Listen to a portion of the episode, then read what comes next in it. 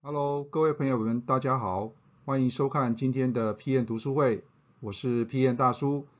相信大家有发现到今天的读书会很不一样哦。我们的 PM 读书会呢，全新升级为读书通，那么英文叫做 Book at Tone，那么一样是延续呢 PM 读书会共享知识的精神。所以在开始之前呢，请帮我们按赞、订阅、分享以及开启小铃铛。好，那么今天呢，大叔要和大家介绍的这本书呢，中文书名叫做 OKR 做最重要的事，那么英文书名呢叫做 Major What Matters。那么这本书呢，其实在两年前呢，大叔就已经做过直播的分享以及介绍了。那么为什么在这个时间点呢，大叔又把这本书呢重新拿出来呢？那么其实主要有两个原因。那么第一个原因呢，就是在两年前呢，这本书刚出来的时候呢。那么引起企业的一阵风潮，那么很多企业呢就宣称呢纷纷要开始导入 OKR。那么其实呢，在大数的观察底下，这两年呢，其实真正能够将 OKR 制度呢导入到内部产生一些绩效的公司呢，其实并不多，而且呢，大多数都是失败的。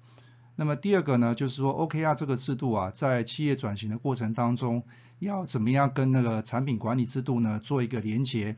那么大叔也觉得这件事情呢，其实非常的重要哈，所以呢，因此呢，再把这本书呢拿出来做一些重点的摘录，再来跟大家做一个分享。那么这本书的作者呢，叫做 John Doer。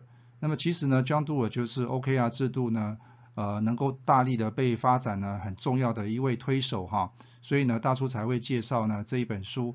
那么这本书呢，其实主要只有分成两大部分哈。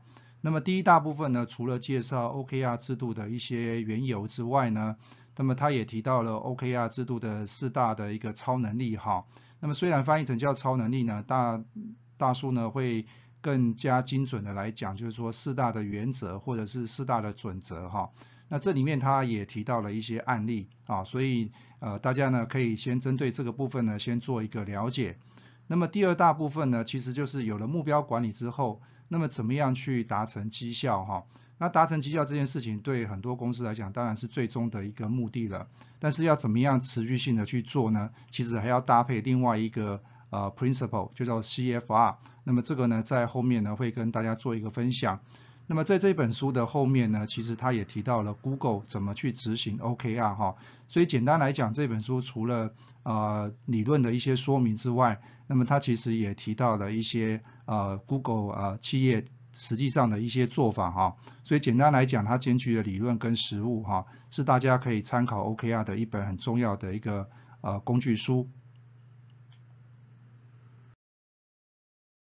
好，那么首先我们来看一下 OKR 的缘由。那么 OKR 的缘由呢，其实呢跟两位重量级的人士呢非常的有关系。那么第一位呢就是我们熟知的管理的大师，叫做 Peter Druck。那么他在一九五四年的时候呢，首先发展出来了 MBO 的概念哈。那么 MBO 呢其实就是 Management by Objective，那我们把它翻译成叫做目标管理。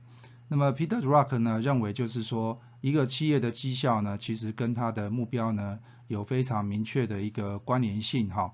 那么所以呢，他提出了目标管理这样的一个做法。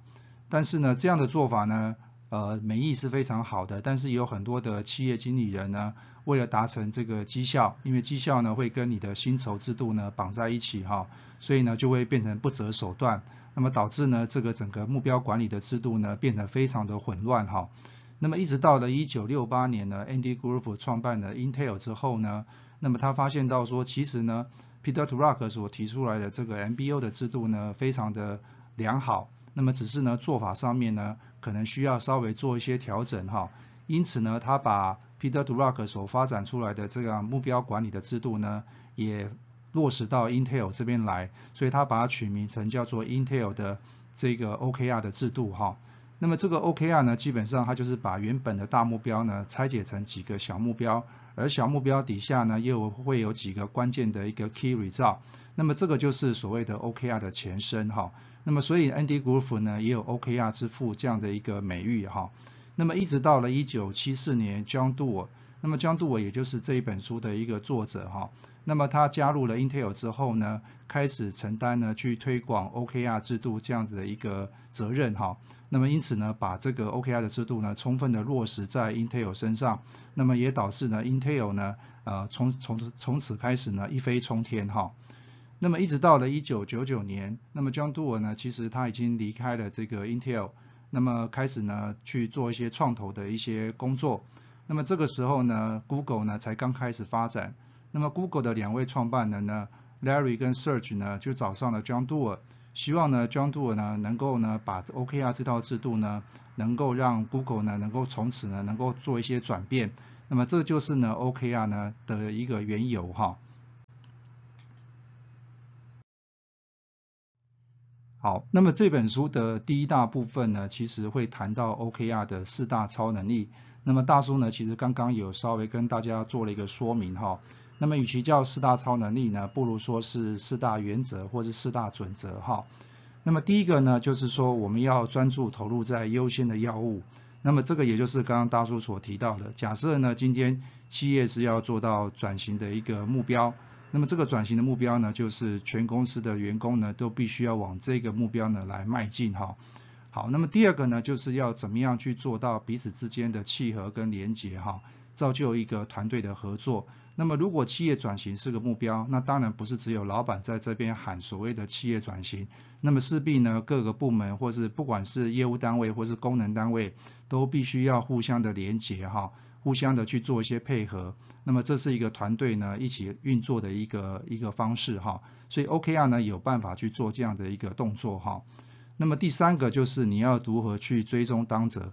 那么产品有生命周期，那么 OKR 当然也有生命周期，所以我们可以透过 OKR 的生命周期呢，来追踪呢每一个人所应当负起的一个责任，那么最终才能达到企业转型的一个目标哈。那么第四个我觉得是 OKR 非常棒的地方，就是说它可以去激发潜能啊，造成你在成就上面的一些突破哈。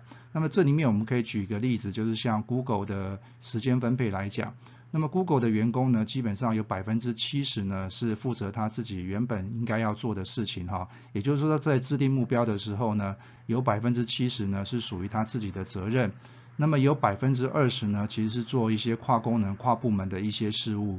那么最终呢，Google 保留百分之十给员工呢去制定他自己想要做的事情哈。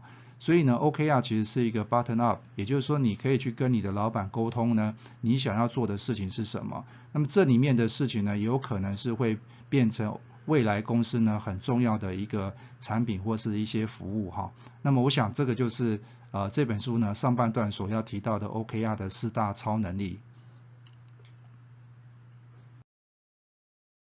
好，那么再来呢？这本书的第二个部分呢，其实就是要谈的是怎么样去做好绩效管理这件事情哈。那么过去我们对于绩效来讲，就是如同大叔刚刚前面所提到的，很多人就是流于形式，把绩效呢跟薪酬绑在一起哈，有所以呢会造成我们的目标管理呢，表面上是达到，但实际上呢还是有落差的哈。那这里面呢，作者提出了一个原则，叫做 CFR。那么 C 呢，就代表的就是 conversation，就是对话的意思哈。如果我们要让这个绩效能够持续性的达到有效的话呢，第一个呢，就是我们要做到怎么样去跟员工之间呢有一些交流。那么目的呢，就是要提升绩效哈。那么第二个呢，F 所代表的是 feedback，也就是回馈。那么最最主要的目的呢，就是要做一些同才间的沟通。那么刚刚我们其实也有提到，就是说这个 OKR 的制度啊，它是一个啊平行的哈，去做一些要有一些连结，要有一些契合哈，它是一个团队的合作。那我们的目的呢，就是要去评估进度，还有促进目的呢，这个进步呢为目的哈。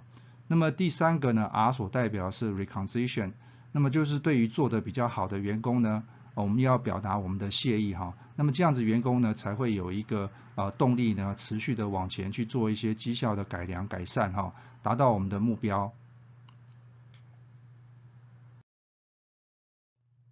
好，那么最后我们来看一下传统的这种所谓的年度的绩效管理，也就是大家所听到的这个 KPI 制度哈，跟我们持续性的绩效管理，就是刚刚所提到的 CFR 有什么样的不同呢？其实呢，KPI 制度呢，如同大叔刚刚前面所提到的哈，大概都是呢一年一度哈，也就是我们常讲的年度大拜拜。那么通常呢都是跟你的薪酬啊挂钩在一起，因此呢就会造成我们刚刚所提到的 KPI 制度的一些乱象哈。